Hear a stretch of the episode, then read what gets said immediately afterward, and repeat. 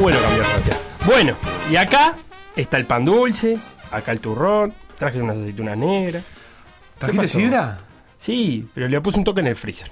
¿Qué? ¿No te gusta? Pero te voy a traer un bermucito bien fresco con hielo. Ah, bueno, voy, voy picando el, el salamín. Este, tráeme, tráeme, tráeme, tráeme acá que voy a picar el salamín. Para, ¿el chacarero ese? El salamín chacarero. Sí. Con un pedacito grande de grasa. Está, y, y esta luz roja que está prendida acá. ¿qué longaniza. Estamos al aire. Estamos al aire. ¡No! Sí, el viejo no, recurso- el viejo recurso de que no sabíamos que estábamos al aire. Pero si traje. En este caso fue cierto. Pero traje, ¿viste? Salió. Pero no sé si estábamos al aire o no, pero eh, voy a buscar la sidra, esa ya mismo, Sebastián. Anda, da. Felipe. ¿Qué querés que te diga? Me gusta Yo venía con ganas de laburar, pero la Medio verdad medio. que está imposible con esta calor. No, la verdad, tengo una idea. A ver. Pará, vamos, así, mira. Decretemos un día del año en que a partir de ese momento Sí. eh, no se trabaja más y que hay que cortar Buenísimo, me, me encanta, me encanta. Se llama vacaciones eso, Felipe, igual, ¿eh? el.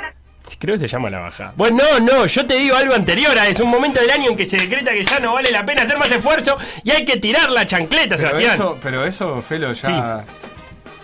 ¿Qué? Ah. Y entonces escuchá, mirá, mirá, mirá cómo sigue la idea. Mirá, mirá, escuchá, escuchá, escuchá. Entonces ese día, calor, sol, no se sostiene más la presión del año. Pero, Esto es un homenaje a pero, radio. Felo, pará, pará, ¿Qué? pará. Pero pará, déjame terminar. A mí es buenísimo. Mirá, hacemos, ese día hacemos un parate. Sí. Ponemos todo, todo cumbia y, y capaz que hasta, yo qué sé, hacemos una fiesta. Pero Felipe, Felipe. Sí, mirá, por ejemplo, Beto te encaja un plim, pum, pam, y yo me imagino a DJ pasando música, camisa de flores. Ah, camisa de flores. Sí, sí, Sí. camisa de flores. Y un, ay, ay, pues no eh, baila, nena. Y, ponemos y un nombre ahí, yo que sé, medio chanta, tipo. tipo Felipe, no sé escuchame una cosa, Sí. es justicia infinita, ya está, no puedes copiarle la idea. ¿Qué homenaje que le hiciste? No ¿Tanto puedes nota? la idea. tanto claro que se nota. Pasa que, yo qué sé, realmente no llegó, a- eh, no llego a fin de año. No llego, no Esta, llego. esta es la peor lectura de la Tengo historia de las para películas. 15 días más. Eh, un mes ponele, pero hasta diciembre está loco, no Y llego. bueno, Felo, pero tenés que llegar, no nos No, queda no. otra, ya está. Así es así la cosa, firmaste un contrato con la radio ¿Quién? que dice la fecha, 22, ¿Dónde? 22, y 21, 20, ¿Qué 18, dice? 15 de diciembre. Hay que laburar hasta el final. No, pará, Seba, ¿qué vamos a hacer? Hoy tenemos de todo. ¿Qué- ¿Querés que te cuente? no, no sé si quiero que me cuente. A ver, dale. No, ¿sabes qué? ¿Qué? Salgamos del cliché de la presentación que anuncia contenido. Empezá el programa y después. ¡Ay, señor cliché! Rupturista. ¡Ah! ¿Ahora? ¿Ahora querés que empiece? Ahora. Bueno, está, ahora empiezo entonces. La edición 921 de Por Decir Algo. Un programa al que el calor le saca las ganas de laburar. Aunque hay que decir que también el frío, los climas templados, la helada, la nieve, el trópico, el viento, la pelusa de los árboles. Por decir algo, en vivo, hasta Sí. las 15, en M24. ¿Qué homenaje que le hiciste a, a la bajada? Qué divino, qué divino. La verdad es que hoy puede ser el primer día que empiece a sentir que el fin de año se acerca. Es el primer día que- de calor, ¿no? De calor fuerte. Ah, mm, sí, ya habido- se- en realidad ya ha habido otros días de calor, pero hoy es un día de calor que tiene pinta de ser parte de un montón de días de calor. Yo, mm, hoy es el primer día que me planteé, luego de la salida del verano, obviamente, ¿no? Que me planteé haber venido de jean. Y no de Bermuda, ponele. ¿Qué mira? Claro. Yo. A mí no me, no me pasa eso porque como vengo temprano, todavía Ah, no da para Bermuda, pero creo que cuando salga me lo voy a cuestionar, ¿no? Claro, saliendo Ya lo del dijo mes. Víctor Hugo, treinta y pico de grados Sí. en Buenos Aires. No sé acá cuántos habrá, pero... Ah, pensé que había dicho hay que hacer el programa de Bermuda. Eh, no, Víctor Hugo lo que dijo es que él lo hace desde la casa, lo cual... sí, bueno. lo sabemos. Pero él abre las ventanas. 32 grados, dice acá también. ¿eh? Está loco, le tuve que sacar las medias. ¿Tanto calor hace? Las medias cancana vela. Sí, sí. Uh, esto es tremendo. Bueno, Felipe, eh, para iniciar este programa, más allá del Mm. calor, los homenajes y todas esas cuestiones que se hacen en vida, Sí. te quiero. este, estuve increíblemente este fin de semana, o quizás no tan increíblemente, me crucé y a partir de la vuelta de los hinchas a la cancha con varias cosas del fútbol español. eh, Cánticos, Mm. cuestiones que sucedieron. Y mm, te quería compartir algunas para ver cómo te vibra, Felipe, para ver cómo te resuena, para ver qué te genera. Pero en principio te quería compartir este informe de el día después. ¿Lo tenés el día después? Sí, programa de Movistar Plus. Programa de Movistar Plus. Que, ¿a, qué, ¿A qué se parece para los que no lo conocen? Buah. Tiene algo de paso a paso de TIC. Sí, de seguimiento más del hincha que del partido en sí, no es una previa de partido. Eh, y, y después es te muestra las cosas laterales que hace. Por ejemplo, eh, lo vi al Kun Agüero, ¿lo viste? Oh, no, espectacular. Tratando de aprenderse el himno del Barça. En el, Ba- vos decís, tengo un programa de fútbol, Barcelona-Real Madrid, ¿y qué hace el día después? Te muestra, por ejemplo, el Kun Agüero eligiendo el lugar donde sentarse en el banco y, y hablando con, con Sergi Roberto, tratando de, de seguir el himno del Barça. Eh, ese, ese lo recomiendo, no lo tengo, no lo tengo para pasar, pero lo recomiendo. El que sí, este, te, te quiero compartir es un pedacito del informe del día después Sí. de un partido que jugó el Logroñés de local y de una cuestión que se generó eh, y que intentaron generar para ver si te imaginás que algo así pueda pasar en Uruguay. Escuchemos un poco y después lo explicamos y lo bajamos a tierra. Dos equipos que se acaban de enfrentar posan juntos. Nueve horas antes sus aficiones han quedado en verse aquí. Suena mal, pero no es lo que parece. Es una visita cultural que hemos organizado para que tanto la gente de Logroñés como, como la gente de Unionistas pueda conocer nuestra ciudad. Vamos a tener una degustación de hornazo, vamos a ver la catedral, la universidad eh, y acabaremos en la Plaza Mayor. Familias con mayores y niños, grupos de amigos o gente que ni siquiera se conoce. Por esas veces en las que el fútbol es la excusa para la violencia. Aquí lo es para la cultura. No solo parece una idea buenísima, también está sabiamente puesta delante de otra cosa. Luego hay una ruta de bares. Este es el punto de inflexión entre una mañana de cultura y una fiesta marcada en el calendario. Salir, cantar.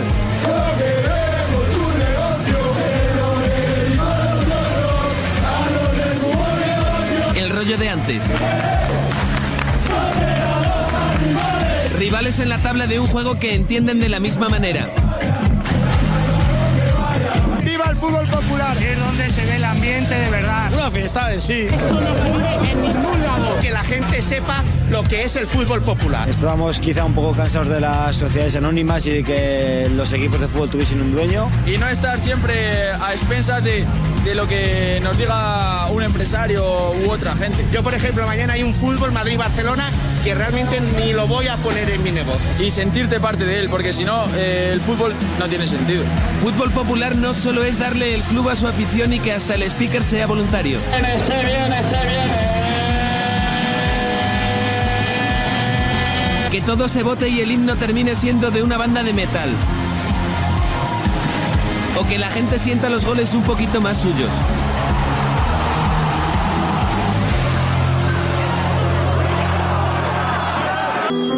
Porque en este fútbol en el que allí donde no hay luz la pone el aficionado. Vez más clubes buscan un camino propio antes que una meta a cualquier precio. Todos los chicos de nuestra cantera han ido portando cada uno una camiseta de todos los clubes populares que existen en España. Creemos que es el futuro de, que, que tiene que tener el fútbol en España. Misma filosofía. Mismas canciones. Aficionados con distintos colores y escudos lanzan un mismo mensaje.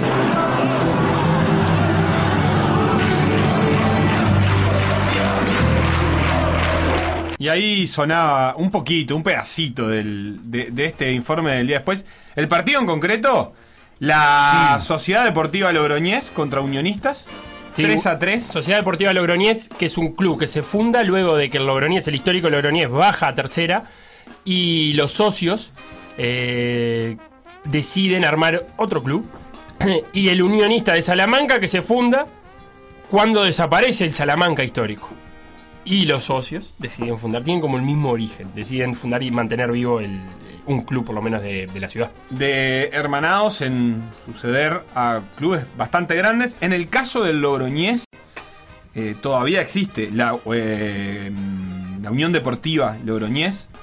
Y, y de hecho milita en la misma categoría que el Logroñés. Sí, tercera división. Están muy cerca ahí en, en puestos. Estaba tratando de ver si ya, ya habían jugado y me parece que Sí, no. sí, yo ah, ya jugaron. en Transfermarkt lo vi. Uy, ganó 1 a 0 el, el- la Sociedad Deportiva Logroñés. Que es- del cual somos hincha. Sí. Es el bueno. Eh, el bueno de los Logroñés. Claro, la Sociedad Deportiva Logroñés es un, un club entonces fundado en ese 2009 cuando el, el Logroñés original, digamos, descendió, Baja como tercera. vos, y que se fundó con un concepto que es el de accionariado popular. ¿Sabes dónde se fundó?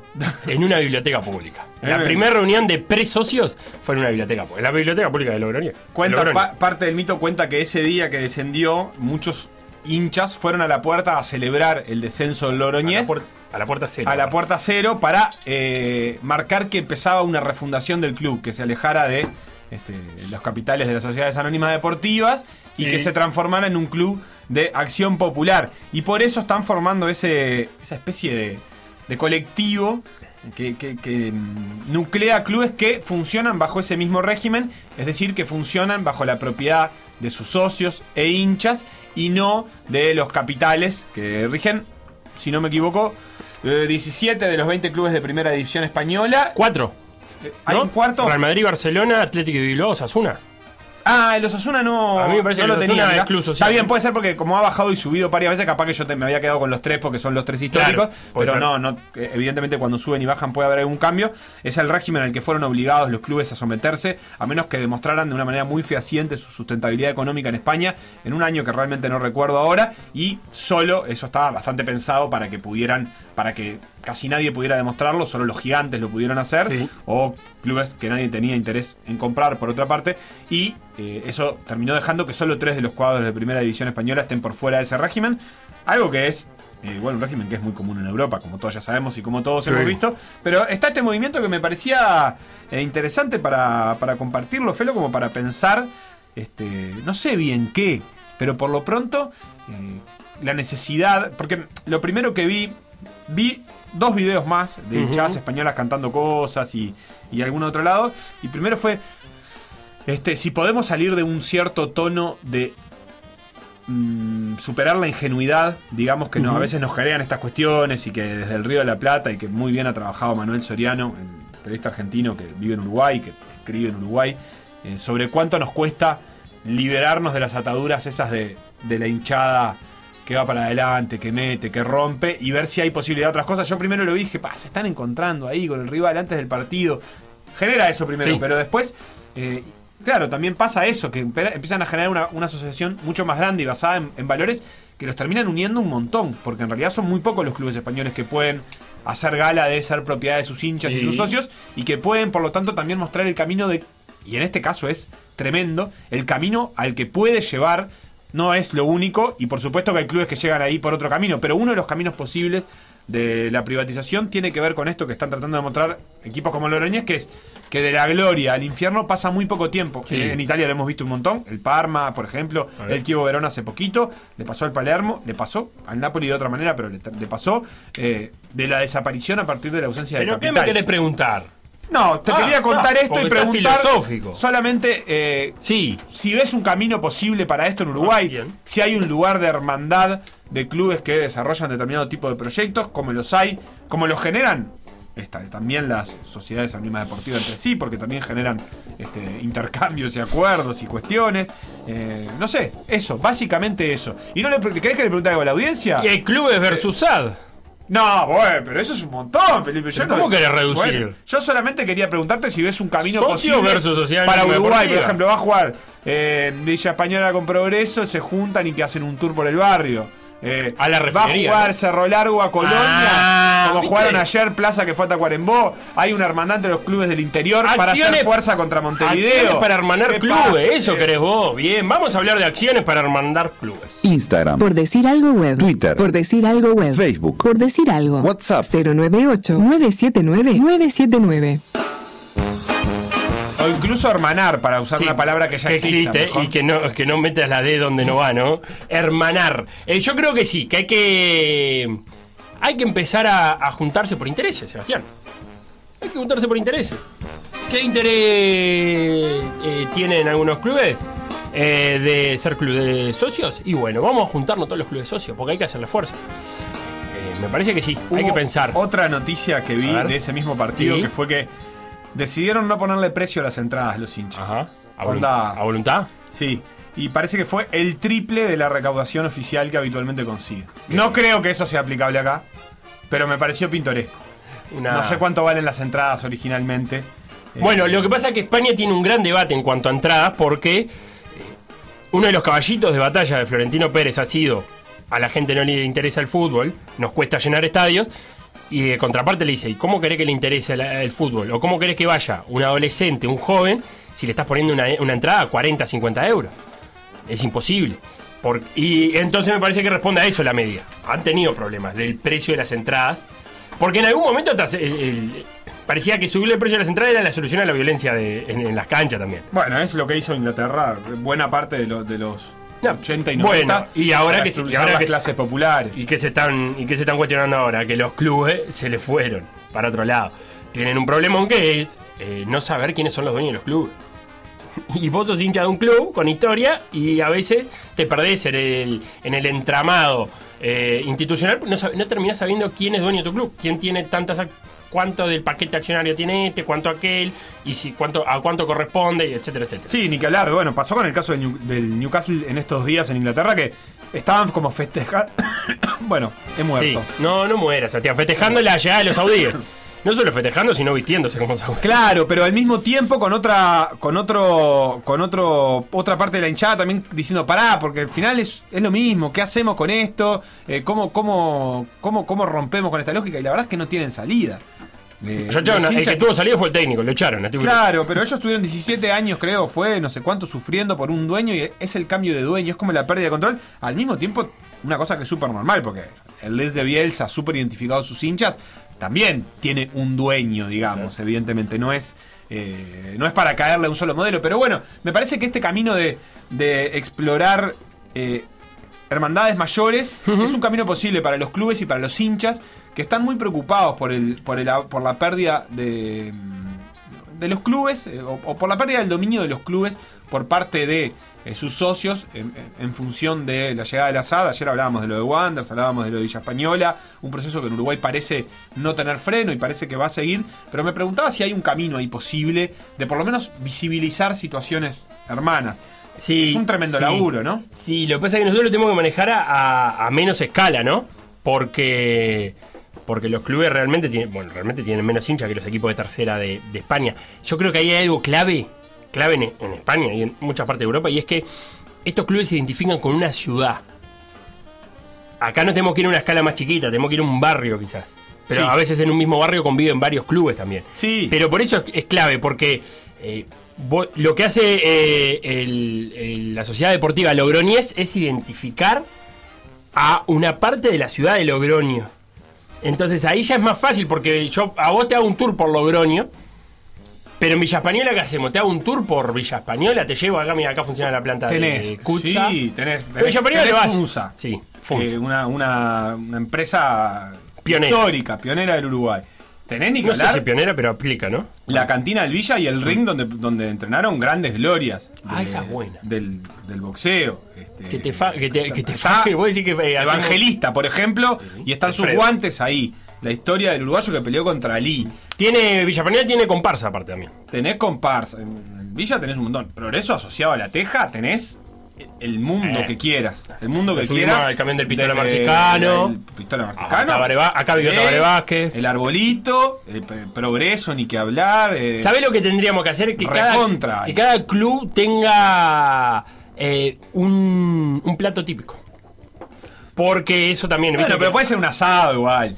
Ah, pero la gracia es que haya algo diferente. Puede ser como una feria de productos locales. Porque, viste, eh, sí, del barrio. Porque Que viste se que, hay cantinas. algo, Hay cantinas de básquetbol muy asociadas, ¿no? Te dicen el mejor chorizo o acá el, el chorizo al vino blanco También. de tal. Entonces, me parece que tenemos que generar eso, que vos vayas a jugar contra Progreso y sepas que el chimichurri de, de la parrilla y de la teja es el mejor. La verdad es que una feria en las afueritas de la cancha me parece súper pintoresco, sobre todo en Bueno, está viniendo a, mí. Eso que está diciendo. Está viniendo Ah. a mí, a mis tiendas que digo que basta de pasarla mal en las canchas. Sí. Vamos a darle colorete, Sí, sí. algo. Eh, Sí, sí. Tampoco tiene que ser eh, todo esto, no tienes un tour por el barrio, pero capaz que. Ah, sin llegar a la fan zone, no hagamos, no, fan zone no. por lo menos que, que haya una cuestión ahí de intercambio. Por lo menos entre clubes que, que consideran que tienen cosas para compartir, que deben ser todos, pero por lo menos los que tienen un proyecto común, o capaz que partes de esos hinchas tienen un proyecto común. Eh, entre Montevideo City. Tour que te puede regalar un auto. Bueno, está, yo lo pensaba más por otro lado, Felipe, pero está, no te digo tampoco en el clásico, no quiero ser ingenuo. Pero para mí, Plaza y Cerro Sí. Largo eh, tienen que hacer acá. eh, Ariel decía ¿Mm? que tiene recuerdo de que Plaza hacía descuento en una cervecería local a los hinchas de los equipos visitantes. Capaz que es buena esa. Sí, Por lo menos algo. claro. Está la ciudad viviendo de, ac- de acuerdo al partido que está generando. Y los cuadros del interior tienen que me, me parece notable que muestren las dificultades propias que tienen ellos eh, en, en función de la cantidad de viajes que tienen, por ejemplo, a Montevideo. Pero Eh, vos decís que se lo compliquen para que se pongan en lugar de ellos. no, Oh, no, no, digo eso, no digo eso, pero, pero bueno, Qué que fuerte. generan algún tipo de, de alianza, por ejemplo. Sí. eh, que, Ahí que entra. Eh, Juventud de las Piedras. Nah, Juventud no. ¿No? Nah. ¿No? Zona metropolitana, ¿no? nah. Pero te puedo llevar a la UAM, que le queda cerca. Nah, las piedras para hacer tour tenés un montón. tenés- para empezar, la batalla de las piedras. Pero estamos hablando de la feria gastronómica. Ah, feria gastronómica tenés un montón. Es la batalla de las piedras y el parque. de ¿Qué comían? Claro, decís, mirá, lo que comían acá en la batalla de la piedra y le das un refuerzo. Eh, sí, Artiguense. Mayonesa para los vencidos. Sí, pero, a ver. En primera división. Porque tenemos. Porque hay algunos cuadros que tenemos muy asociados, pero están en la B ahora, por ejemplo, ¿no? Eh, de la pizza a 10 pesos de Danubio. Histórica. Pero sigue valiendo 10 pesos, no. Eh, bueno, no sé. ¿eh? ¿Cómo va a valer Ojo. 10 pesos? ¿10 pesos? Eh, ojo. Sí. Le voy a preguntar a Felipe Cotello. Preguntale a Felipe Montero cuánto cuesta la, la pizza. Pero te decía, en, en, en el campeonato de primera, ¿con qué asocias? Me interesa que me digas con qué podés llegar a asociar a los clubes que están jugando el Pero con campeonato todo esto que estamos diciendo, Felipe. No, pero con algo más, más, más ¿Qué más tangible. querés? ¿Qué es más tangible que, que un choripán? Pero Boston River. Te va a dar un choripán, Boston, todos te van a dar cantina, choripán. una cantina donde, han ensayado murgas, por ejemplo. ¿Boston River? Sí, ta, tenés el tema de la localía lo que pasa, pero. Que se haga fuerte en eso. Pero, pero yo voy a jugar contra Boston River. Progreso, que va a jugar en dos fechas contra Boston River. Pero, pero el progreso. ¿Cómo me recibís Mirá, vos, eh, mirá, hincha de yo, Boston River? yo te voy a decir algo Sí, a todo decime. esto. Y lo quiero cerrar porque me parece que nos estamos pasando de tiempo ya. Bueno, dale, decime. El 6 de noviembre Sí. es el asado de hinchas de PA en la cantina de Boston River. 6 de Yo no sé si eso no marca un antes y un después en la historia de Boston River, de PA y de los asados. Por decir algo. Conducción. Felipe Fernández. Sebastián Moreira. Y Facundo Castro. Producción y edición. Conrado Hornos. Todos los deportes. En Por decir algo.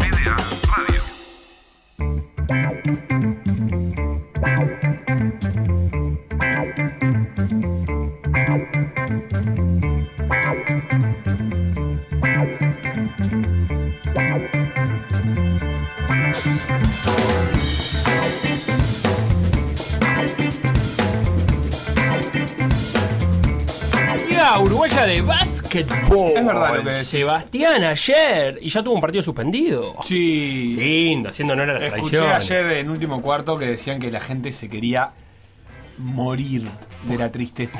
Sí, porque Aparte un montón para... ¿Hace cuánto que no van hinchas al básquet? Eh, capaz que dos años. Eh, no- bueno, no habían vuelto ya con una forma Bueno, no, pero la liga Ah, no. Pero la liga no. Claro. la mayoría de los equipos no. Eh, y... Juan, Y hacia los tres minutos se suspende. ¿Cuánto iba? poquito ¿Cinco más. minutos? Sí, faltaban 4.20 para terminar. Trubil Nacional. eh, suspendido cuando faltaban 4.20 para el fin del primer cuarto y estaba ganando Nacional 14 a 10. eh, cuando Jondre Jefferson, Jondre, ¿cómo le dirías? Jondre, Joandre Jefferson, uno de los eh, extranjeros de Nacional, astilló el tablero. eh, y vayan a, a su Twitter, arroba Big Dreams barra baja 32, y lo puso de foto de perfil. No. Sí, eh, el tablero astillado. Big Dreams de John D. Jefferson. Sí, lo Sí, tengo acá. Puso. eh, dijo, el, el partido terminó un poquito antes esta noche, perdón, puso y unas caritas ahí.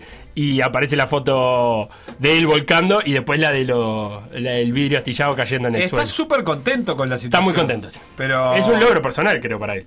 Eh, sí, o sea, retuiteó todo lo que se puso del tablero Sí. como si fuera un logro. ¿Vos decís que es una especie de logro en la carrera del jugador de básquet? Ah, sí. Como una vos, cosa que La hundí tan fuerte que.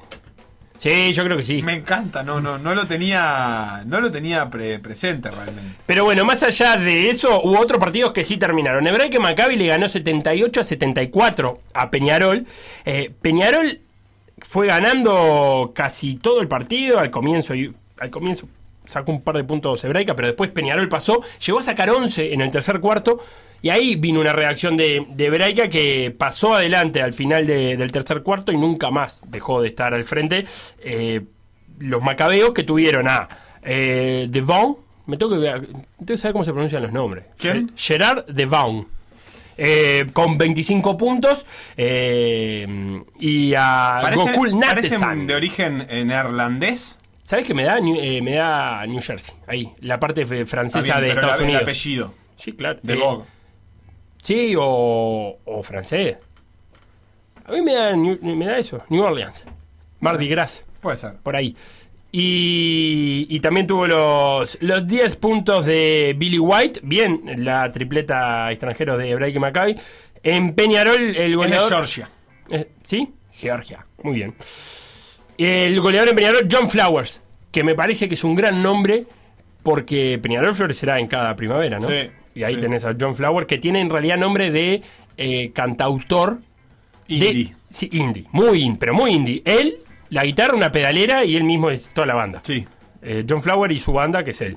Eh, 13 puntos para Liggins, 12 para Lee Roberts. Eh, el- entre Zanota y García también aportaron 10 puntos cada uno. Pero bueno, fue victoria de Hebraica y Maccabi. En otro resultado, Goes le ganó bien. Tranquilo. A Olimpia 77 a 66.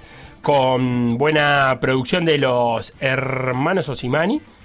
Eh, Joaquín hizo 21 y Martín hizo 20. Eh, fueron los, los goleadores de, de Goes. Y también Bigua le ganó 100 a 89 a Urunday con un Sims. ¡Qué mamita! De vuelta. Empezó de vuelta. Es- aparte, eh, me gusta el nombre para jugar con varias cosas, ¿no? Sí, sí, sí. Sims 4 y toda esa eh, cosa con los juegos. 29 Lindo puntos. partido ese. eh, porque- goleado. Muy goleado. Pero en un momento se le fue. eh, Había sacado buena diferencia a Biguá y se le acercó bastante Urunday. Se le puso a cuatro puntos, faltando bastante poquito en una, en una ráfaga. Pero después se le fue enseguida de vuelta. Pero tuvo ese rato de incertidumbre que estuvo precioso con un Chris Jackson impresionante, Fel. Sí, eh, para Urunday con 28 puntos eh, para el extranjero de, de Urunday, que juega con la número 5. está Chris Jackson y está Justin Jackson. Jackson 5, le tiro a básquet total, lo puedo poner como título cuando gane Urunday, Sí. porque juega con la 5 y Jackson con la 6. Y además, eh, Urunday siempre tiene extranjeros que se llaman Jackson. ¿Sí? Para mí siempre son Jackson esos extranjeros. Bueno, acá hay dos y el tercero se llama Tankli Efiani. Este tiene una pinta de ser nigeriano, Eh, de apellido seguro. con ese apellido nigeriano. Eh, En Biguá se destacaron, se destacaron, además de Sims, Martín Rojas con 16 y el Pepo Vidal también con 16 puntos, más los eh, 14 de Diego Pena, eh, completan lo más destacado en el goleo de, de Biguá. Hoy continúa la, la liga con más partidos que los estoy buscando acá. Ah, bueno, Trubil Nacional quedó para hoy. sí, Eh, para terminarlo. Después juegan Malvina Aguada. Partidazo. señor, partidazo. Y Defensor Sporting Olivo el Mundial. sí, Y Urupán contra Capitol. sí. Ese partido. Todos 21 a 15. Todos lindos. Eh, todos lindos. eh, mm, y, y empezó la DTA, Felipe. Eso es lo, lo único que te quiero decir. ¿Y qué pero- pasó? ¿Qué me vas a decir? No, no, lo quiero que lo hablemos en otro momento. igual, no De- pasa nada. pero ¿estás siguiendo la campaña de Atena? No, todavía no. ¿Y de quién Pero en cualquier momento. De nadie. Pero en cualquier momento me pongo. El, mañana voy a ir a ver Atenas. Mañana Atenas juega con. eh, ¿Con quién? Con Santelmo Rapid Sport. ¿Rápido? El Rápido Sports. Ah, rápido. ¿Por qué el Santelmo rápido? Rapid Sports. Pero rápido viene. Rapid Sports. Y voy a ir, voy a ir, voy a ir. Eh, en caso. de- ¿Cuánto acá hace que no vas a ver a Atena? Mucho tiempo. Pa, una millonada de años. Este, la verdad es que hace un montón de años. eh, y tengo muchísimas ganas, muchísimas ganas de, de volver. Ya repasaremos igual con más detalle planteles de Liga Uruguaya y planteles. Alguna cosita. Cuando vuelva Facundo, para empezar, ¿no? Sí, sí, bueno, y apoyándonos como siempre en Santi Rodríguez y el resto del equipo de último cuarto. En la gente que sabe decís vos. Sí, ni que hablar. Pero eso será más adelante, ¿verdad, Felipe? Sí, porque. ¿Por qué va a ser más adelante? Porque es por eso. No, no sé por qué quería enganchar las dos frases. Lo que otro que tengo que decirte es que eh, se terminó la fecha número 8 del campeonato uruguayo, de clausura del fútbol uruguayo, y nos tenemos que poner al día. Así que vamos a escuchar a los hinchas y repasamos cómo quedó el clausura que está que arde. Muy buenas tardes compañeros de audiencia de PGA. Aquí estamos a vivo desde el Zaroldi a la octava fecha de clausura entre River Plate y el Centro Atlético Fénix. Con muchas novedades del Vamos ante la expulsión de Ángel Rodríguez y Mauren Franco. Juegan desde el Vamos arriba el Sapo Pereira y el goleador Mi Pollo Nichele. Promesa buen partido y bueno, acá con los hooligans que me están atacando. Esperemos llevarnos los tres puntos para Capurro. Vamos arriba Fénix. Final del partido, partido chato a, a mi entender. No, no hubo mucha, mucha llegada, digamos. Se cansó mucho en el segundo tiempo Feni, da, este, River tampoco digamos que, que no, no tuvo, tuvo un par ahí a lo último, pero está. eh, no, no fue gran cosa. Este, hace, hace falta, la verdad que se siente cuando no está Maure ni Ángel, la verdad que este, en el medio o atrás, un empate es un empate. Ahora se viene cerro largo, este partidazo el sábado al mediodía en el desierto. Eh, divino va a estar eso. Hay que seguir confiando. Cada vez el objetivo está más cerca. Así que bueno, buena semana gente. Vamos arriba Feni. Muy buenas tardes, el final del primer tiempo entre Cerro Largo y Plaza, partido muy trabado, se sabía que iba a ser difícil, es el único cuadro que viene invicto si no me equivoco hasta ahora, pero preocupa un poco el fondo de Plaza, preocupa un poco, lo que sí nos da la tranquilidad de que ante la ausencia de, la gran figura de Santiago Mele, está Guirín, está jugando un partidazo, un partidazo, pero hay que tener más la pelota, ser más seguro en el fondo si queremos sacar adelante este partido. Final del partido entre Cerro Largo y Plaza. Se perdió, se perdió con un gol de penal ahí que increíble que no podamos haber eh, empezado a jugar mejor desde un arranque. Entró el cebolla, mejoró el juego, pero bueno, no se logró. Cerro jugó a jugar a meter el primer gol de la mejor manera, siendo superior y hay que decirlo, pero después hizo todo el tiempo que pudo. Hasta el técnico se echó en el piso para que lo atendieran, me parece, y bueno, no se puede jugar así, obviamente. Ganaron bien, por algo son invictos, nos sacan la, posibilidad de seguir primeros en la, en la tabla, pero es un tropezón, hay que mejorar parte defensiva, no es excusa haber perdido de esa manera, trabajar mucho y a seguir demostrando de quién fue el, el campeón de apertura y, y que es un rival fuerte para los rivales que van a, a venir. Martín Bueno de Cerro Largo, el único que pudo hacer un gol en la jornada de ayer, ya que River Plate y, y Fénix empataron 0 a 0, al igual que Progreso y Sudamérica, que habíamos pasado el audio ayer de los hinchas. Eso genera que Peñarol sea el líder de clausura con 19 puntos. Cerro Largo, como decía el hincha de Plaza Colonia, el único invicto, eh, sobre, el único sobreviviente invicto del clausura tenga 16 puntos. Nacional 14, Progreso 14, Wanders 14, Fénix 13, Deportivo Maldonado 13. Y paro ahí. Un detalle. Cerro Largo tiene 3 goles en contra. Eh, la llegada de Domínguez la ha hecho, la ha hecho muy bien a- al equipo de Danielo Núñez. Progreso también. Progreso también. Y vamos a hablar con Álvaro Fuerte. Pero 6 goles a favor. Progreso es Paraguay. El Paraguay de la Teja se lo conoce así. Me parece que se lo conoce así. Eh, pero empató Sudamérica. Y eso trae alguna repercusión en la tabla del descenso. Sí, eh, la la tabla del descenso está, está interesante porque tiene em, a Villa Española con 11 que puede descender la fecha que viene por algunas cuentas matemáticas que creo que no vale la pena hacer porque en algún momento se dará este descenso. Y después tiene a Sudamérica con un punto, 23 puntos obtenidos en 23 partidos jugados, a Progreso con 63 puntos obtenidos en 60 jugados. Y a Boston con 64 en 60. Rentista 70 y Deportivo Maldonado 73. Eh, la tabla del descenso parece indicar que entre Boston, Progreso y Sudamérica faltan dos cupos, pero con eh, la atención a que si Sudamérica se empieza a despegar, Boston y Progreso les está quedando lejos para perseguir a Rentistas y a Deportivo Maldonado. Eh, justamente eh, la fecha que viene tenés un Sudamérica Deportivo Maldonado que es clave en ese sentido y, y que puede definir bastantes cosas. Así tenés también un Rentistas Cerrito, por ejemplo, pero ahora la repasamos. Sí, el bloque que viene vamos a hablar con Álvaro Fuerte, el entrenador de Progreso, vamos a preguntarle qué cuentas hacen, cómo, cómo vienen leyendo el fixture que le queda al equipo de La Teja pensando en el descenso. La tabla anual, Peñarol quedó como único líder con 47, esa es la noticia de ayer, porque el empate de Plaza Colonia lo deja con 45 puntos, Nacional 43, Liverpool 38, Cerro Largo 36, Montevideo City Torque 36.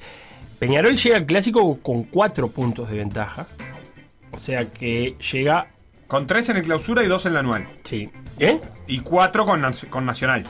Claro, digo, con 4 contra Nacional. Quiero decir, el empate la recontra sirve a Peñarol. Sí, porque le sostiene dato- la punta del anual seguro, aunque gane plaza. Y es un dato fundamental a la hora de ver clas- de, de- de diagramar clásico. ¿A quién le sirve más el empate? también le pega un golpe ¿A quién? a Nacional si gana. Bueno, que sí. es terrible, sobre todo porque, porque el clausura ya tiene 5 puntos sobre Nacional y sobre Progreso y Wanderers. Y si gana, yo creo que casi que lo saca del clausura, si le saca 8. Sí. Es, es una final para Peñarol en ese sentido también. Es tentador el premio, es cierto, el empate es tentador también. Y el empate es lo más común en los clásicos. Salvo en lo de la Libertadores, que hubo un ganador en cada uno, los clásicos suelen ser eh, partidos empatados. Eh, por lo parejo, sí, y por el temor que tienen muchas veces los equipos en no arriesgar un poquito más de la cuenta eh, para no equivocarse. Esas son las principales posiciones de la tabla anual. ¿Me ibas a decir la fecha que viene? La número Sí, 9 si de querés, clausura. Este, la repasamos. Va a ser eh, va a empezar el viernes. Porque, bueno, como todos sabemos, el, solo se puede jugar el clásico el domingo si hay clásico, eh, con 75% de aforo además. Eh, Rentista Cerrito, clásico también para los equipos de- del Cerrito de la Victoria, a las 15.45 del viernes. Ojalá que habilite. este calor, el sintético Sí. de rentista, ¿sabes lo que levanta? No, la verdad que es una pena además porque pudiendo ir público eh, ese horario en el complejo de rentistas para quienes tienen actividad laboral en Montevideo, donde sea de Montevideo, es complicadísimo. La verdad que me da bastante pena. ¿Vos Hay que que, ver. los horarios los siguen manteniendo para poder televisar todos los partidos? Sí. ¿Y va a seguir televisándose todos los partidos? Sí, y para tener el. No, pero y además para tener el básquet, porque yo creo que. No, pero la es que se tengo- televisa poco, ¿eh? Sí, Hay pero- uno o dos por fecha nada más. Sí, pero con que haya uno ya te ocupa la pantalla. Entonces Ah, vos tiene tenés- dos pantallas. No, pero no está usando las dos para deporte. Entonces te pone la de 15.45 Cerrito, a las 7 Wander Liverpool, a las 9 tiene libre y pasa el básquet a las 21.15. Esa es la explicación, creo yo. Y por algo también la segunda división profesional, que el otro día nos preguntaba por qué se juega tan espaciada, también está jugando. Una vez por semana está jugando. Sí, pero en alguna semana le ha quedado un poco más corrida para darle lugar al básquet. No, acá la, eso- la esa discusión. explicación es esa. La discusión que tienen que tener los clubes, me supongo que es. Esto, esto un sábado está perfecto, pero Sí. pasa que un viernes le decís a la gente que no vaya. Ayer, Felo, Progreso y Sudamérica jugaron una final por Sí, el claro. descenso un lunes a las 10 y media de la mañana. Claro, pero por eso te digo, lo que, lo que me parece que tienen que discutir los clubes es. Si Lunes a las 10 de la entiendo, mañana, Está ¿eh? todo mal eso. Pero quiero decir, los clubes o priorizan ser televisados o priorizan la posibilidad de que sus- eh, su, su público vaya a la cancha. Por ahora esas dos cosas son incompatibles. Para algunos clubes. Para los clubes de siempre, que son los que salen perjudicados en el reparto. Sí, pero. Pero ahí me parece que los clubes pueden llegar a decir otras cosas. Yo no creo que. que eh, a vos te llega la fijación y el club, eh, si no le gusta, puede hacer algo. No, ¿qué puede hacer? Sí, ¿Qué claro. puede hacer? Y para arrancar, juntarse con. no juego. Pa- no, pero juntarse con los otros clubes, porque acá no es uno solo. Bueno, yo no, la verdad Estoy que no seguro escucho- que nadie quiere jugar un, un- un día laboral a las 15.45. A mí me llegan. mm, Yo tengo hinchas de Sudamérica, de Progreso, mm, ¿de qué más tengo? De Liverpool, eh, todos que les ha tocado ahí dicen, bueno, la verdad es que me mata. Eh, yo- me, me pones ahí, o sea que los hinchas lo tienen absolutamente claro. Eh, gente que se pide el día libre para ir a ver el club. Eso, eso está más que claro. Ahora, yo, yo lo que digo es, se, se puede también modificar eh, que se televise y que se televise por otro lado, aunque sea, quizás no sea la televisación máxima, pero en algún momento va a tener que haber algo- algún cambio, porque la verdad que el lunes a las 10 de la mañana ya es una queja en muchos lugares cuando juegan el lunes a las 4, 5 de la tarde, 6 de la tarde, porque no le da tiempo llegar a la gente. Imagínate cuando juegan directamente en horario laboral, o a este rentista Cerrito, que es un clásico para los hinchas de esos equipos, es importante volver a ver Sí, este partido después de un montonazo de años, y les va a costar un montón llegar. Van a tener que hacer una planificación eh, laboral y familiar para poder ir el viernes. Así que el viernes cierra a las 19 con Wander Liverpool. ¿Qué más? Sábado. El 30. sábado 10 y cuarto de la mañana, Boston River River Plate. A las 12 y media, Fénix y Cerro Largo. A las 4 de la tarde, Sudamérica y Deportivo Maldonado. A las 6 y cuarto, Plaza y Progreso. Y el sábado, a las 8 y media de la noche, cerrarán Torque y Villa Española. Entiendo menos. Estamos, ¿Cuántos grados dijiste que hacía hoy? 33. Sí, hoy está en 32. ¿Y hay partido fijado a las 12 y media? Bueno, el acuerdo el año pasado era a partir de determinada fecha que eh, ahora no recuerdo, pero que hubo que acordar Sí. que se quitara a los partidos entre las 12 y las 4. Fue un acuerdo con la mutual. Pero claro, ahora hay mucha más actividad para televisar y eso cambia un poco la cuestión. 12 y media con 33 grados no suena muy conveniente. Y bueno, no sé qué temperatura va a haber. Yo creo que ya habrá que empezar a, pensar en un horario de verano. Pero bueno, te pasa lo mismo. Para jugar todo el sábado y que solo se pueda jugar el clásico el domingo, que es otra cosa que, con el mayor del respeto, que no se pueda jugar Fénix Cerro Largo el domingo a las 10 de la mañana, a las 11 de la mañana. En la otra punta de Montevideo. En la otra punta de Montevideo, 8 horas antes. La verdad que también me cuesta creerlo. Eh, pero bueno, este, o, o- o no sé, o Plaza Progreso, Sí. en Colonia, En- Eh, claro, en otra ejemplo. ciudad. ¿Qué? ¿Le quita cartel a Peñarol Nacional? No, no creo que sea cartel. Bien, que así que el Peñarol clásico a el las domingo a 4, las 4 de que va a ser eh, transmisión de Por Decir Fútbol a partir de las 3 de la tarde. Exactamente. Estelar transmisión. Sí, desde el campeón del siglo, este, Martín Rodríguez, Santiago Díaz, eh, Guzmán Montgomery, Sofía Romano en la conducción y creo que Juan Aldecoa en la producción o quizás Agustina Tubino, no lo tengo del todo claro. Muy bien, eh, me tengo que ir a la pausa que tengo que hablar con Álvaro Fuerte, a ver cómo, cómo viene y qué planes tiene para Progreso y lo que resta del campeonato. Lo que pasó en por decir algo, revivirlo en pda.uy o buscar los podcasts en Mixcloud o Spotify.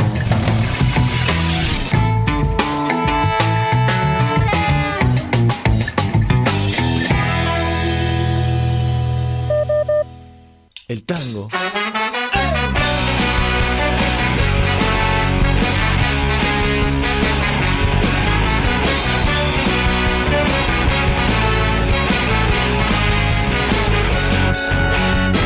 Rechiflao en mi tristeza, devoto y veo que has sido en mi pobre vida paria una buena mujer. Tu presencia de bacana puso cara nido. Fuiste buena, consecuente, yo sé que me has querido. Como no quisiste a nadie, como no podrás querer. Se dio el juego de remate cuando vos, pobre percanta, gambeteaba la pobreza en la casa de pensión. Hoy sos toda una bacana, la vida te ríe y canta, los morlacos del otario los tirás a la marchanta, como juega el gato Maula con el mísero ratón.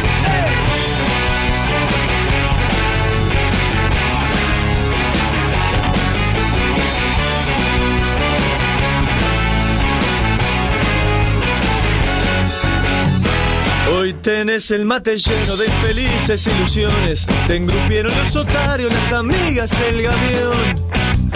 La milonga entre mañates con sus locas tentaciones, donde triunfan y claudican milongueras pretensiones. Se te ha entrado muy adentro en el pobre corazón. Nada debo agradecerte, mano a mano hemos quedado. No me importa lo que hiciste, lo que has hecho, lo que harás. Los favores recibidos, creo habértelos pagado. Y alguna deuda chica sin querer se me ha olvidado, en la cuenta del otario que tenés se la cargas.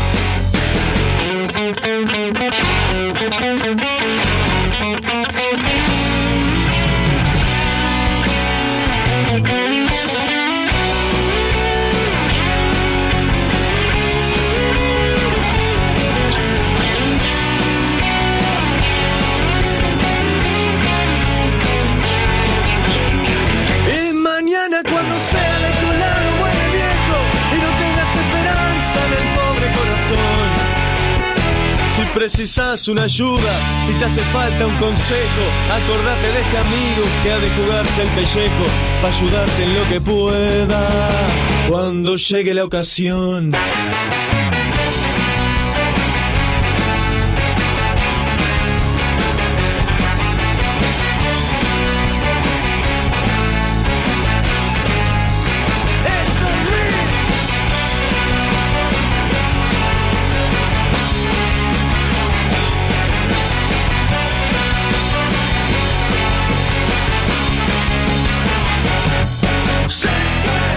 Por decir algo.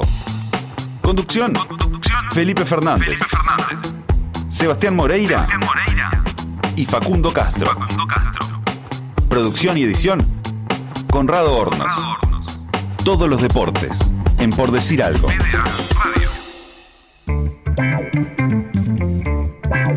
El fuerte punto as. eh, ¿Vivo? No, pero qué tema.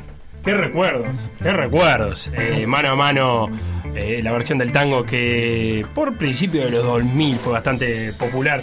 Eh, estamos en contacto con Álvaro Fuerte y hablando, vamos a arrancar por eso, Álvaro Fuerte, ¿qué música escucha Álvaro Fuerte en general? Buenas tardes. Buenas ¿cómo tardes, ¿cómo andás? La verdad que me gusta mucho la música, pero soy bastante despistado en cuanto a nombres y en cuanto a, a- a temas en sí, pero soy de escuchar mucha variedad. Por supuesto que dado mi edad, el tema de oldies de 80 eh, es una... Es el fuerte, pero para, ¿sos de ir escuchando cuando vas al entrenamiento? ¿Sos de ir escuchando música o la radio en el auto? ¿Qué, qué va, qué va sonando? Y bueno, seguro por, la, por el horario a veces un poco de información, Bien. pero por sobre todo un poco de música y aparte ahora tenía una música de, de YouTube en el audio, en, el- en la camioneta y un poco... Queda ahí esa lista de reproducción sonando. Y sí, sí, sí, pero si no, un poco de todo, un poco de todo. Eh, Bien. eh, no, no, tengo un fuerte en sí. Aparte, a veces un poco de horario puede ser un poco de, de música más nacional en, en la mañana y un poquito más. Pero ahí la música nacional, que es un folclore, un rock, un, un qué, una música tropical. No, bueno, no, no, no soy un poco de lo tropical. Bien. Un poco puede ser algo de, de Jaime Bien. en la mañana. Pero por eso digo, es, es muy poco el, el trayecto que tengo y casi ni me da, porque cuando pongo un poco de, de información y música es, es poco. Soy de, de escuchar poca radio. Eh, voy, a re- eh, voy a seguir con la, con la entrevista con un mensaje que nos acaba de llegar de Álvaro El Herrero que dice: Saludos al rubio defensor del extinto Club Silvestre, que será el baby fútbol de la piedra. Un abrazo y un orgullo para todos los pedrenses, dice eh, Abrazo de León, dice Álvaro El Herrero. Así que te, te transmito el abrazo. ¿Qué? ¿El rubio defensor del extinto Club Silvestre? Bueno, sí, es verdad, es verdad, es uno de los, de los equipos que, que en el baby fútbol eh, integré y tengo los mejores recuerdos, como también el Club La Bomba y el Club Deportivo Artigas, que también es otro de los que estuve bastante tiempo y de lo cual conservo, por supuesto, muchas amistades y, bueno, etapas hermosas que para todo uruguayo creo que, y, por sobre todo los que hemos pasado por, por el tema del baby fútbol, no, nos generan alegría y, y un aprendizaje eh, espectacular, no solamente por los compañeros, sino aquellos primeros docentes del fútbol y de la vida que fueron nuestros primeros entrenadores. Eh, tu historia está muy ligada a las piedras, ¿no? Ahora lo hablabas vos como jugador, pero también como, como entrenador por tu pasaje en, en el equipo de Juventud de las Piedras. Eh, entonces te tengo que preguntar cómo se da tu llegada a, Progreso y qué fue lo que te plantearon a la hora de irte a buscar. Sí, bueno, eh, soy nacido en Montevideo, pero, pero, pero con residencia de toda la vida en, en Las Piedras y mis inicios en el baby fútbol y luego después en lo que era la actividad más allá de que de que hice formativas en Montevideo, pero digo después llegué a en el tema de básquetbol jugando en el Club Juventud en la parte de básquetbol y en la parte de fútbol.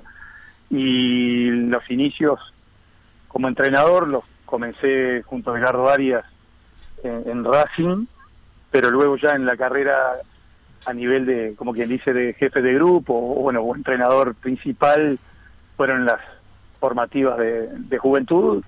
Y bueno, hice todo el proceso ahí hasta llegar al, al primer equipo. Así que yo, por supuesto que tengo no solamente la vinculación desde lo deportivo, sino también con mi historia en la ciudad. Sí, también me escribe eh, la familia Berriel que te está escuchando. eh, que, que- que dice que te, te están escuchando con atención y me avisan cualquier cosa si, si, si decís alguna cosa que no. Pero Me eh, conocen muy bien, me conocen muy bien, aparte son amigos de la vida también, en el cual son, aparte de esto, sí que ahí no tengo chance porque son muy buenos, tienen muy buen repertorio musical. Claro. Inclusive, sí, ahí no tengo chance, pero bueno, ellos conocen también un poco de, de- de mi historia. Ahora le, le podemos manguear que, que te mande algún algún CD, alguna cosita para, para ir escuchando en el auto, ya que ya que hablamos de los Berriel. Eh, Álvaro, eh, volviendo, em, ¿cómo- ¿en qué circunstancia te va te va a buscar progreso y qué es lo que te plantean para, para agarrar el primer equipo? Bueno, llevá- llevábamos casi dos años de, de inactividad en la parte laboral y por supuesto que uno siempre pendiente de lo que es el, el- fútbol, más allá de, de la no presencialidad por, por todo lo que fue esta situación sanitaria que vivimos a nivel país, a nivel mundial, eh, todo eso genera una, un, un perjuicio, estoy hablando de lo deportivo y de la posibilidad de, de no poder ir a una cancha. Por supuesto que es un detalle menor comparado con todo el- eh, la situación delicada que vivimos en el país y por toda la gente que tuvo que sufrir situaciones mucho más importantes de pérdidas. Pero bueno, estoy hablando solamente de lo deportivo, que eso genera una situación un poco alejada de, de lo que es el ambiente futbolístico y uno va generando esa impaciencia y esa ansiedad de que las situaciones de llegar a un club estuvieron en diferentes oportunidades, pero que no se concretaban. Y bueno, llega en este último caso esta posibilidad de, de, de llegar a, a, progreso. Tuvimos una, una charla con toda la directiva, con Fabián en, a la cabeza, y creo que bueno, que fue una, una situación donde el club había recibido una comunicación del entrenador que estaba en funciones, que terminaba el torneo y se iba a apartar de lo que era el proyecto, o bueno, o del, del, del continuar en el club. Sé que tal vez el club tuvo también la posibilidad de otros entrenadores, como sucede en cada una de las situaciones que, que hay una salida de un entrenador. Y bueno, llegábamos a un acuerdo dentro del plantel de nuestro staff de, de, de conducción del, del, cuerpo técnico. Tenemos un ex eh, progreso que también eh, tiene mayor cercanía con, con el club. Y bueno, la verdad que lo, lo recibimos de muy buena manera. Creímos que, que la situación era propicia para, para poder tomar la conducción del club. El objetivo, por supuesto, que era el de, de tratar de revertir una situación que, que no estaba eh, desde los resultados de la mejor manera. Y bueno, eh, por supuesto que uno no tiene la varita mágica, pero sí el tratar de, de, proponer determinado tipo de, de, trayecto a, lo que se venía por delante para ver si podíamos entre todos eh, reorganizar y redireccionar este camino para, para tratar de buscar el objetivo principal, que por supuesto que todavía no está para nada logrado, pero entendemos que van por un camino que es bastante acertado el objetivo de salvarse de, del descenso. ¿Con qué, ¿Con qué plantel te contaste? Eh, ¿Con qué estado de ánimo, sobre todo después de, de haber hecho la apertura que se hizo, de haber terminado con el ciclo anterior de, Maxi Viera y, de estar ahí entreverado con, el tema del descenso? Y bueno, eh, por supuesto que, que, el ambiente de todo, el, futbolista uruguayo siempre tiene la eh, esa rebeldía de querer cambiar la situación. Algunos tienen determinado tipo de, de, posicionamiento en la tabla, pero todos quieren tratar de, de revertir su posición. De hecho, en, hasta en equipos donde los resultados no son los mejores, hay jugadores que quieren tratar de posicionarse para ganar un lugar y demás. Y bueno, desde el primer día uno encuentra en un cambio de entrenador la postura de tratar de, de buscar su, su lugar a aquellos jugadores que tenían pocos minutos, pero en sí creo que el equipo eh, eh, tratamos de, de, de, colocar como la premisa de que era una oportunidad. Y la palabra oportunidad la manejamos constantemente nosotros porque la vida presenta oportunidades que depende de cada uno de los actores en cómo encarar esa, esa situación. Más allá de que sea buena o sea mala, cómo nosotros encaramos eh, la postura que, que enfrentamos ese día a día es lo que nos va a permitir estar más cerca o más lejos de, una posibilidad exitosa y eso fue lo que tratamos de, colocar por delante, que el equipo tenía una oportunidad en el torneo clausura de revertir una situación que por más que se haya buscado que fuera la mejor, no lo había sido de los resultados. Y bueno, nosotros también como cuerpo técnico también teníamos una nueva oportunidad de, de demostrar el trabajo, de demostrar una idea de trabajo que no quiere decir que sea mejor ni peor, sino que puede ser una idea un poco de, nuestro cuerpo técnico y que si podía dentro de esa propuesta ser aceptada de la mejor manera por el plantel y por todos los recursos humanos que tiene el club y poder alinearnos todos con un objetivo único, creo que íbamos a estar un poquito más cerca de conseguir pequeños objetivos.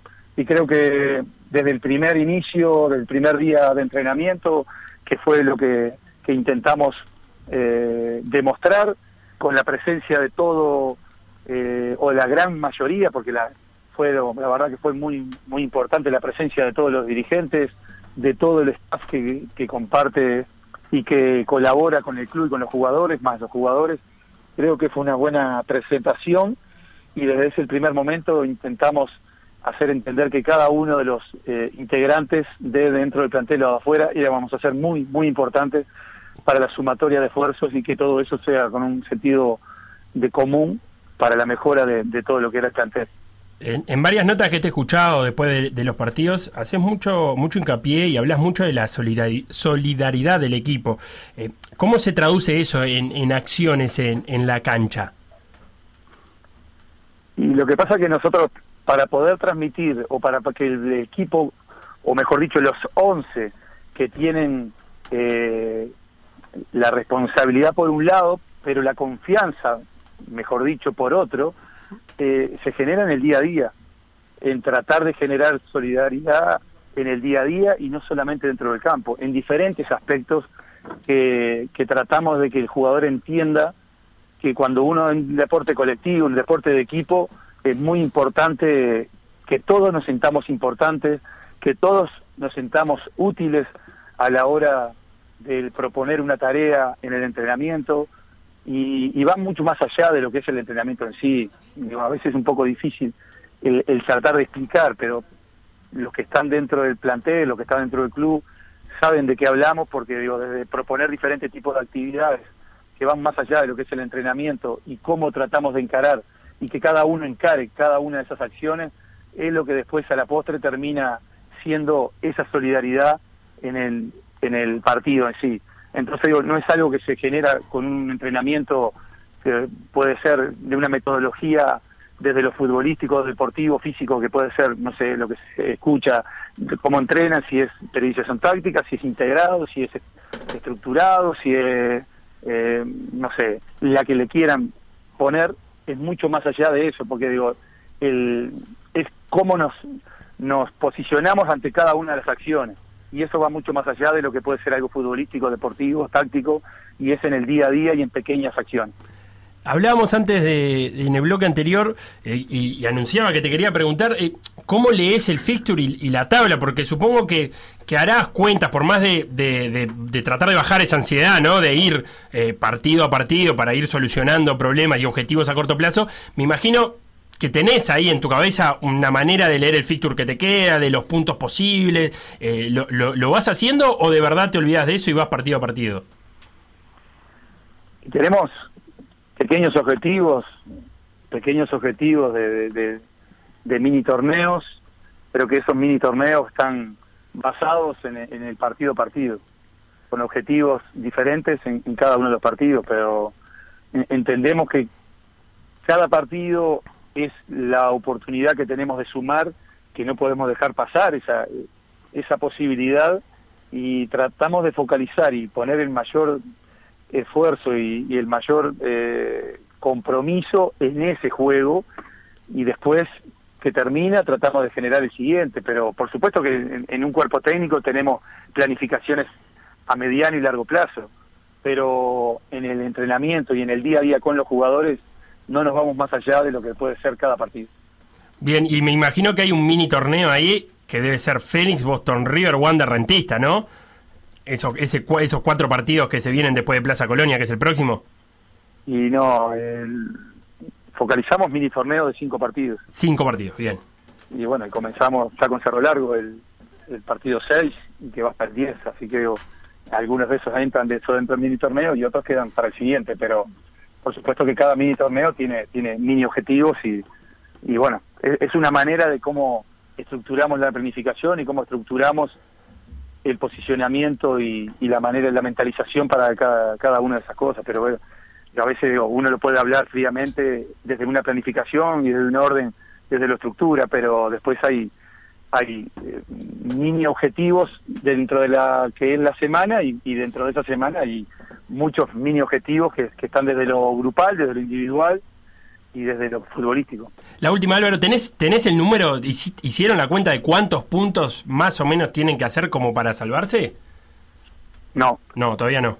No, no porque digo, no, eh, mm, en, en- en las pequeñas experiencias que uno va visualizando, en, en las propias y en las ajenas, siempre se habla de, de posibles resultados y posible cantidad de puntos, pero esos puntos también dejan de ser importantes cuando tus rivales directos también deben hacer la misma eh, postura en puntos y entonces tratamos de focalizar en, en situaciones puntuales y, y solamente nuestras, que es lo que depende de nosotros, y en eso focalizamos para no desviar el, el- el grado de atención. Pero si te digo la verdad, en cuanto a puntos, como cuerpo técnico tenemos una idea, pero en el día a día ponemos prioridad en otras cosas. Álvaro Fuerte, eh, entrenador encargado de progreso, eh, ya queda la, eh, la promesa de, de- de venirte un día al estudio y seguir conversando largo y tendido, pero por ahora muchas gracias por estos minutos por decir algo. No, bueno, muchas gracias a ustedes, el, el reconocimiento y por sobre todo, sin duda que quien podamos hacer nosotros el motivo de esta nota es por el gran rendimiento y la gran eh, solidaridad, vuelvo a repetir, de todo el plantel, pero también digo apoyar el trabajo no solamente del cuerpo técnico, sino cada uno de los que está siempre cerca del jugador, que, es lo que hacen posible, que, que ellos estén de la mejor manera, o lo que intentamos que estén de la mejor manera para cada afrontar cada partido, y a cada uno de esos hinchas que tenemos, cada uno de los que estamos en el fútbol, en este caso tú nombraste a varios de que estaban presentes por amistad y cercanías hacia mi persona, así que bueno, en nombre de ellos, a todos los que sé que también están siempre fortaleciéndonos desde de un mensaje y desde un- una palabra de aliento y reconocimiento, así que a todos, no solamente lo de las piedras, porque hay varios que son de, de otra zona, y bueno, eh, ese apoyo se siente y son ondas y, y mensajes positivos que también hacen eh, a la fortaleza nuestra para afrontar cada día. Un abrazo grande, Álvaro. Un placer. Por decir algo. Por decir algo. Instagram. Por decir algo web. Twitter. Por decir algo web. Facebook. Por decir algo. WhatsApp. 098-979-979.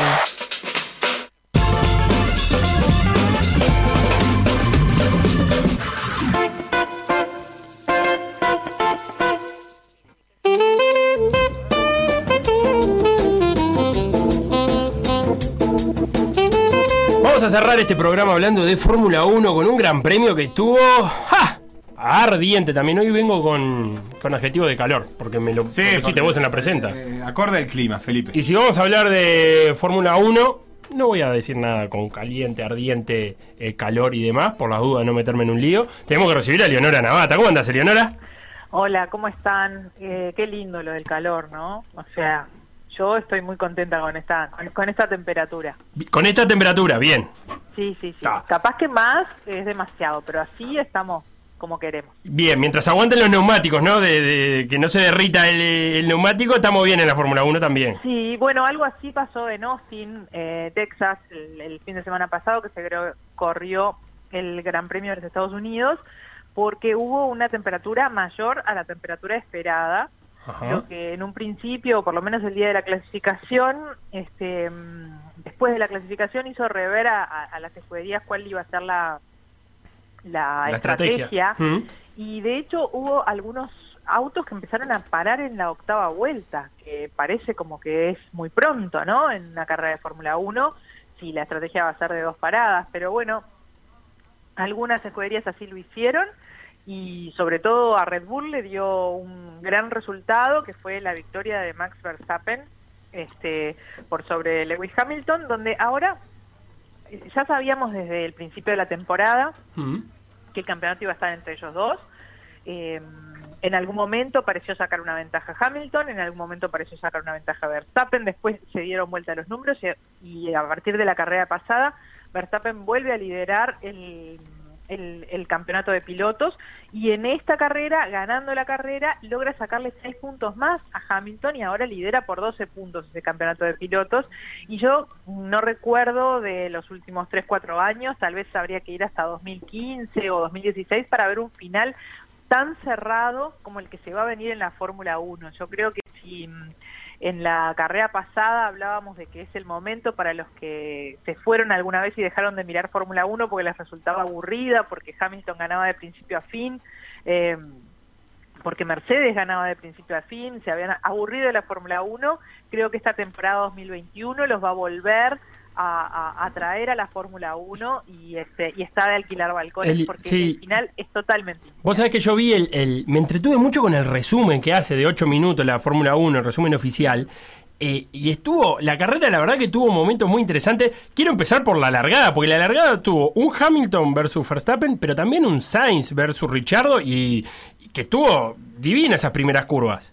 La- sí, la, la largada fue, fue excepcional porque además también eh, la largada y, el bueno y el resultado de la carrera y cómo se están eh, colocando los este los pilotos en, en, el campeonato está mostrando que hay cuatro equipos que están por encima del resto hay dos que están por encima del resto después hay otros dos que están en una liga intermedia y después están todos los demás eh, aparece muy cortada la tabla en ese sentido. Claro, hablamos de Mercedes Red Bull 1-2 Mercedes, y Red Bull. McLaren Ferrari también en el segundo escalón. La diferencia entre McLaren y Ferrari es de mm, tres puntos y medio hoy. O sea que si, se, si tendrá atractivo este final de la temporada, no solamente por el primer puesto, sino también por el tercer puesto. Eh, el- Hamilton larga muy bien, le gana la, la, en- la primera curva, le gana a Verstappen en la, en la largada, sale como que eh, eh, eh, explota sus reflejos muchísimo más en la, en la largada, sale más rápido y logra ganarle la cuerda en la, en la primera curva y se coloca primero. A todo esto, eh, Red Bull tiene que ensayar una estrategia de, de- de- diferente a la que de repente podría haber pensado, siendo que Verstappen largaba en pole position y que además Pérez largaba tercero, que podía apretar, a, podían entre los dos apretar a Hamilton. En esa largada, además de que Hamilton le gana la posición a Verstappen, porque Verstappen le quiere cerrar y se va fuera, quedó como que pasó desapercibido de que Pérez también le ganaba la posición a Verstappen y lo deja pasar. Sí, levanta un poquito el pie, ¿no? El Levanta el pie y lo deja pasar.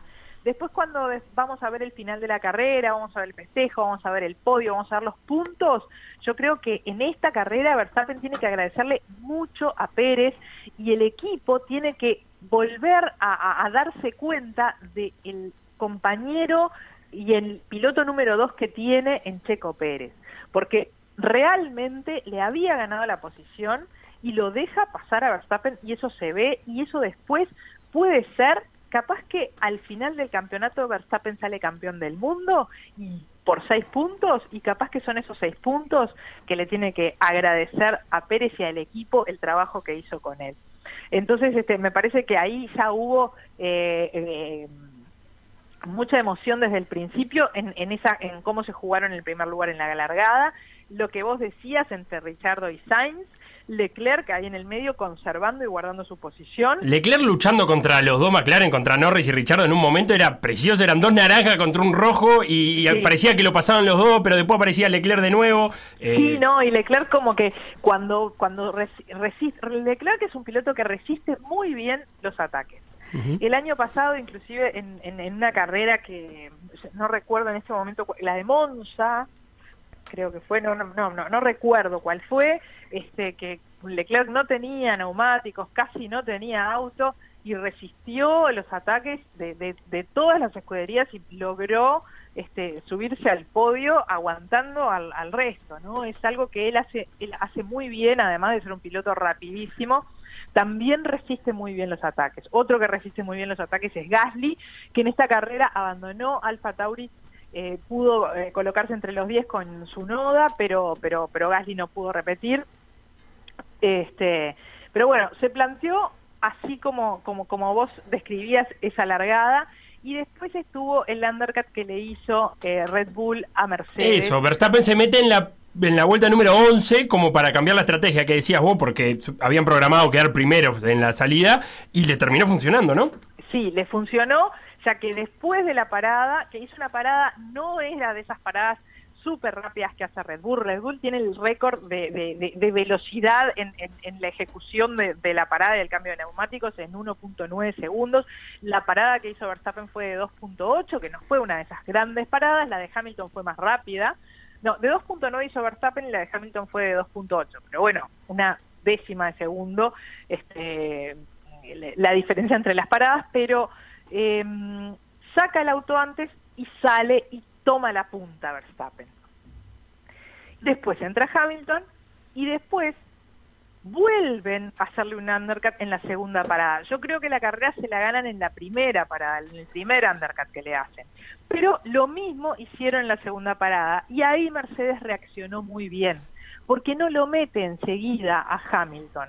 Espera ocho vueltas y entra a Hamilton para que al final de la carrera tenga eh, unos neumáticos ocho vueltas más jóvenes que los neumáticos de Verstappen y así poderle sacar un segundo o un segundo y medio en cada vuelta. Claro, porque además el final fue bastante apretado. Termina ganando Verstappen por un segundo y algo. Claro, que de hecho Hamilton lo logra. Hamilton logra descontar eh, la diferencia este, que le habían sacado eh, Red Bull en el primer undercut. Lo logra descontar porque tiene neumáticos más frescos, porque anda muy bien en esa pista, porque va muy veloz, logra descontarlo. Pero lo que dijimos la columna pasada y que lo volvemos a decir esta, no es lo mismo descontar que pasar. Yo puedo descontarle y llegar a estar detrás de él, pero eso... Y ahí no empieza otra cosa, empieza otra carrera ahí. Claro, porque una cosa es estar eh, eh, atrás y otra cosa es poder pasarlo.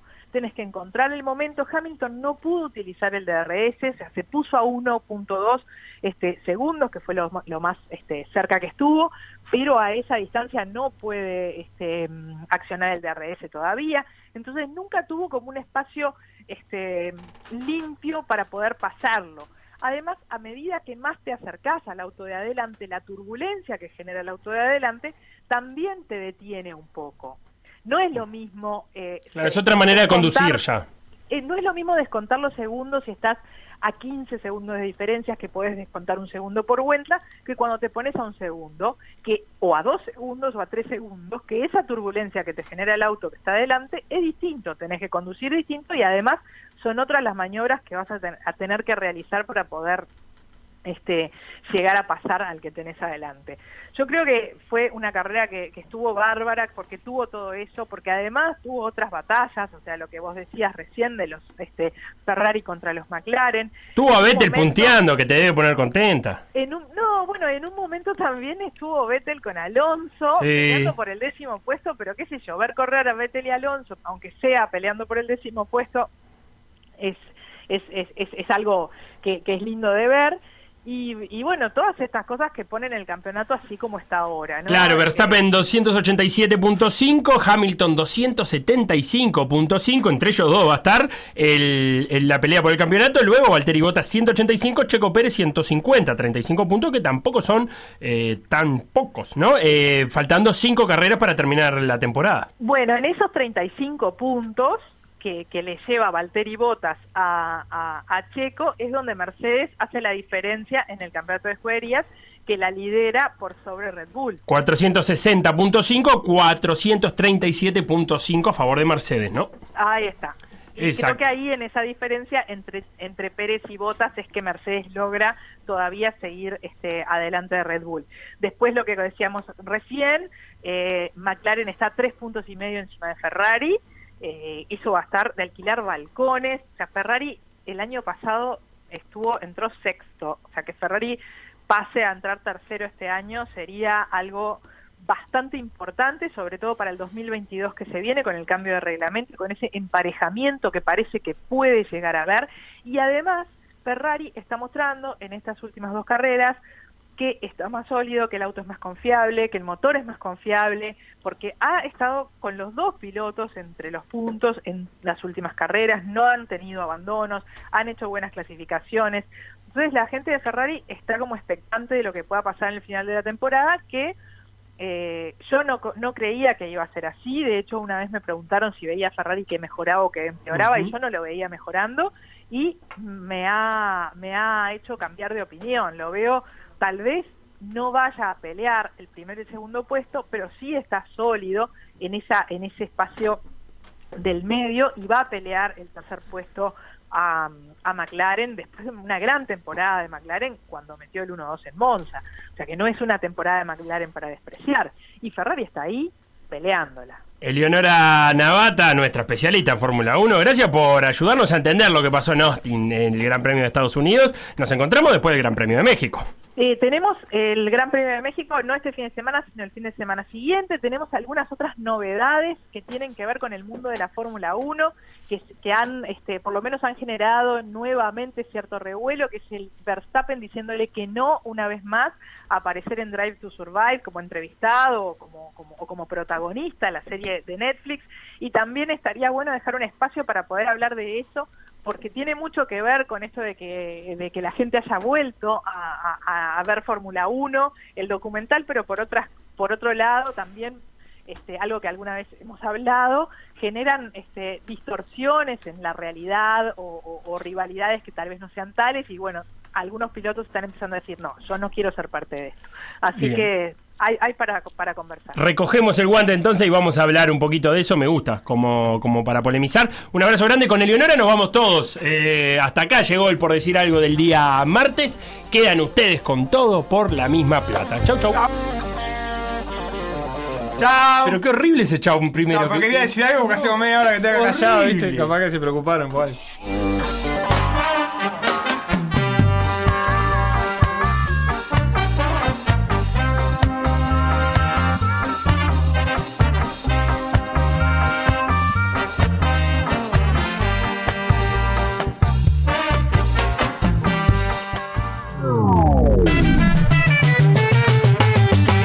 que pasó por decir algo, revivirlo en pda.uy o buscar los podcasts en Mixcloud o Spotify.